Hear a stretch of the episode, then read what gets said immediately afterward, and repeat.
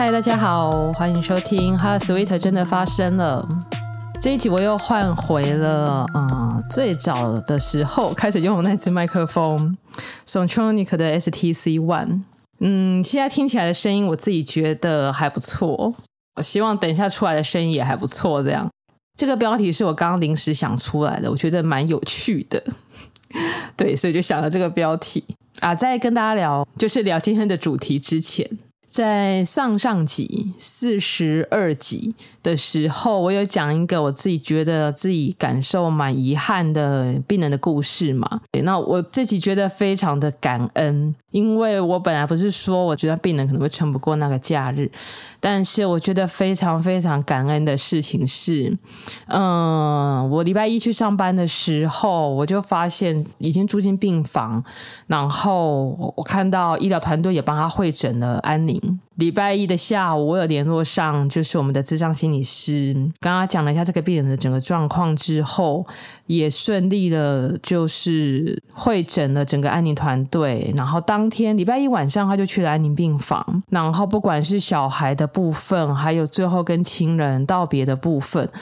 嗯，在这个礼拜当中，几乎算是很把握的时间的，把所有的事情都做了。我非常的觉得非常感动，因为就觉得啊，病人还是有等到这样，对。然后礼拜五的时候，就是呃，咨商心理师就也就请我去参加他们的团，算是团队的个案讨论会议。然后我们讨论了一下这个个案的状况。然后呃，在安宁病房，其实就是。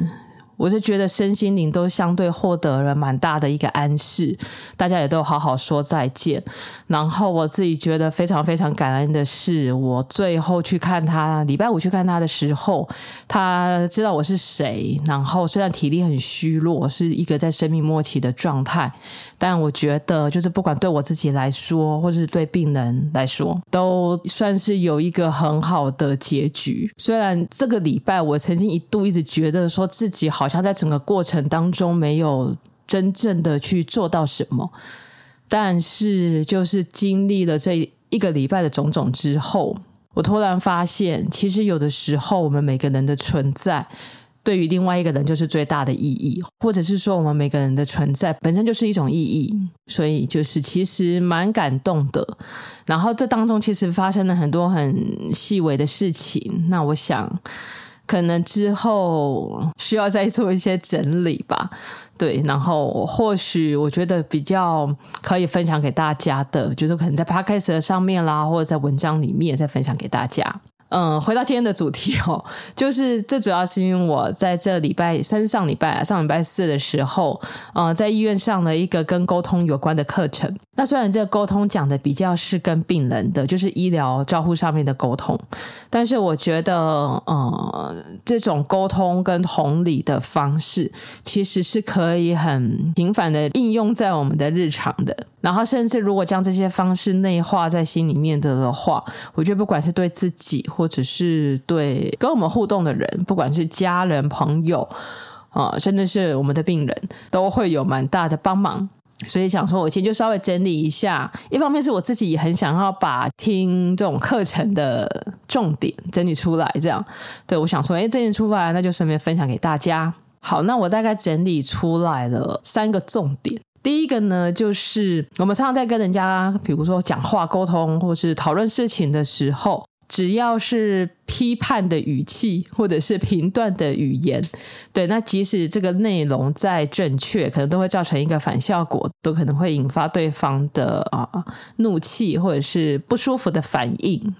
呃，比如说，假设我们那时候在课程上面讨论的时候，是在讲一个病人不想接受治疗的状况。对，那我们医疗人员嘛，我就会去问病人说：“诶，那为什么不接受治疗？因为我们觉得接受治疗是一个正确的决定嘛，对他来讲是好的决定嘛。对，那如果今天我们的口气是，那你为什么不接受治疗？如果是这样子的话，其实对方听到的感受是一种被指责的感受。那当我们有一种被批评或者是被指责的感觉的时候呢，即使对方的内容。讲的再正确，可能都会造成一种反效果，因为会引发一种负面的反应嘛，负面的情绪。反过来想也是一样哦，就是当我们有的时候在跟另外一个人对话的时候，我们可能会有很立即被惹惹怒的那种情绪。当我们有这种被惹怒的情绪的时候，其实也不一定是对方讲的就是错的，而是我们感受到自己被自己可能在乎的人或者是在乎的事情，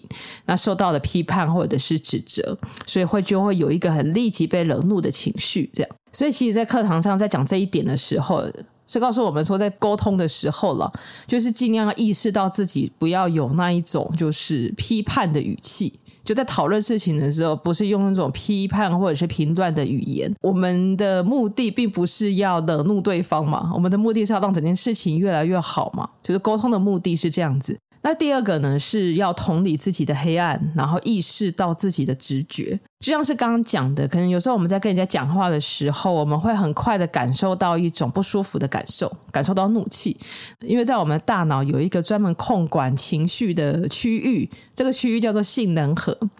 那这个性能核，它最主要是在处理一些比较负面的情绪，然后针对这些负面的情绪去做出一些反应。比如说，别人跟我讲我怎么样怎么样，为什么要这么做这么做，我会觉得生气，我可能就会很。明确的表达出来我的不高兴，我的生气，我可能会皱眉，可能会不想要理这个人，可能会转身就走，中断对话这样子。对，就是为我们这些负面的情绪做出反应，这是我们的性能核在在处理的。我们会有这些很直觉的反应，其实是因为我们的性能核有在正常的运作。对，我们性能核没有没没有出事，所以它可以，它会有一个很直接的这样子的直觉。包括像我们医疗人员哦，有的时候在跟病人讲话的时候，我们也会冒出这种很直觉的反应。那有时候我们比较社会化嘛，所以我们可能会隐藏，但是我们还是会意识到说自己现在在不高兴。尤其是那种对那种对自己会在乎的人，特别会容易有这样子的反应。那其实比较重要的是要去意识到自己有这样子的直觉，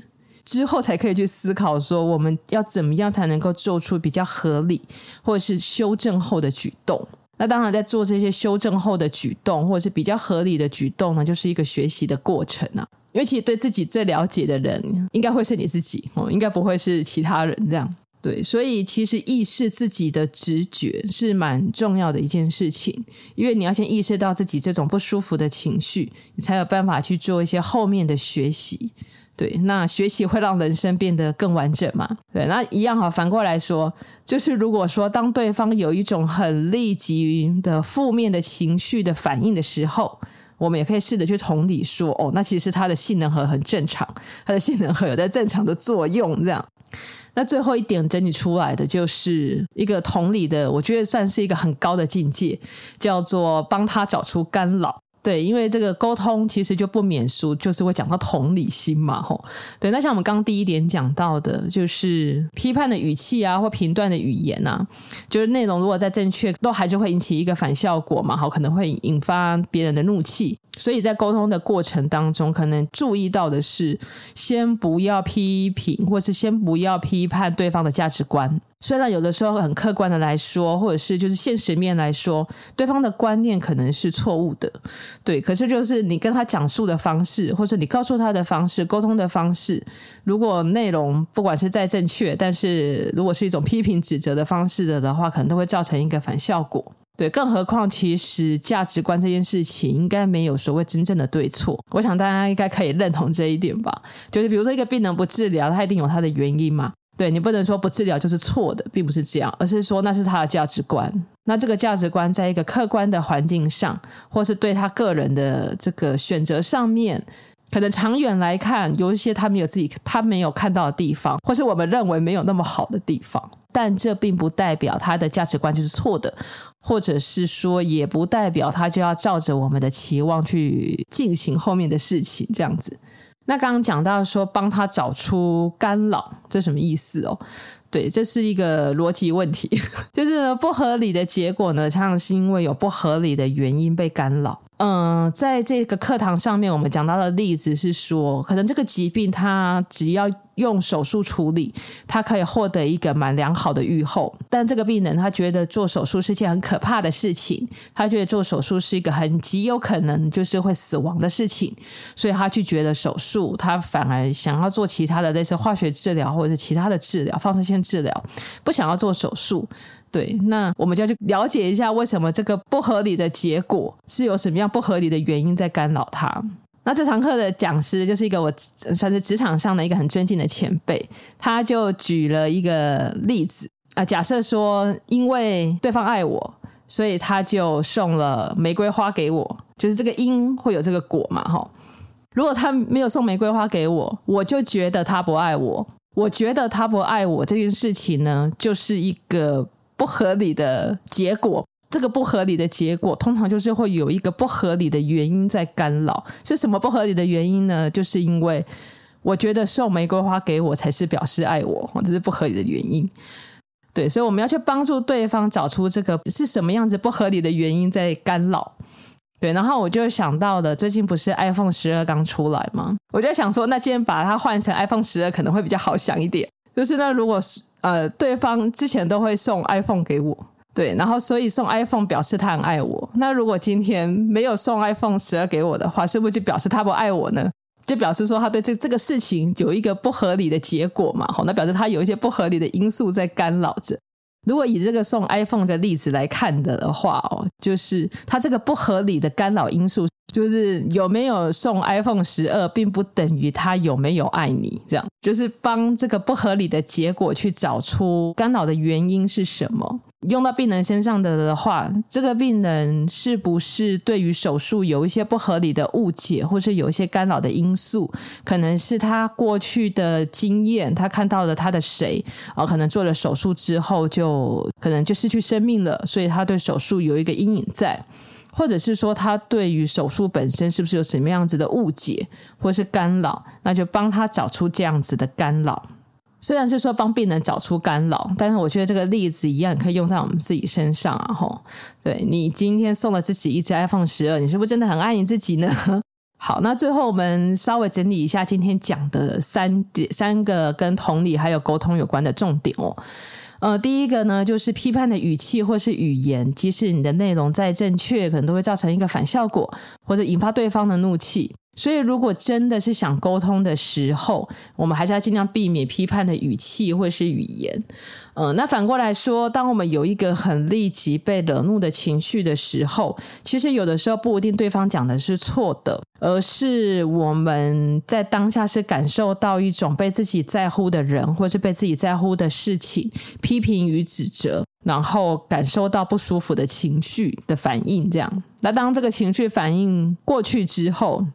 当然，就是可以经由学习想一下怎么样会更好。第二个就是要去同理自己的黑暗面，然后意识自己的直觉，就像是刚才讲到的性能核哦，性能核它其实就是会处理我们一个很及时负面情绪的反应。那对自己最了解的人应该会是自己，所以呢，我们去重视这些直觉后的反应。那更重要的当然还是像刚刚讲的，去学习看怎么样让整个状况可以更好。第三个就是今天的，我觉得同理心的进阶版，就是帮助对方找出干扰他的不合理的因素，因为不合理的结果常常是因为有不合理的原因干扰。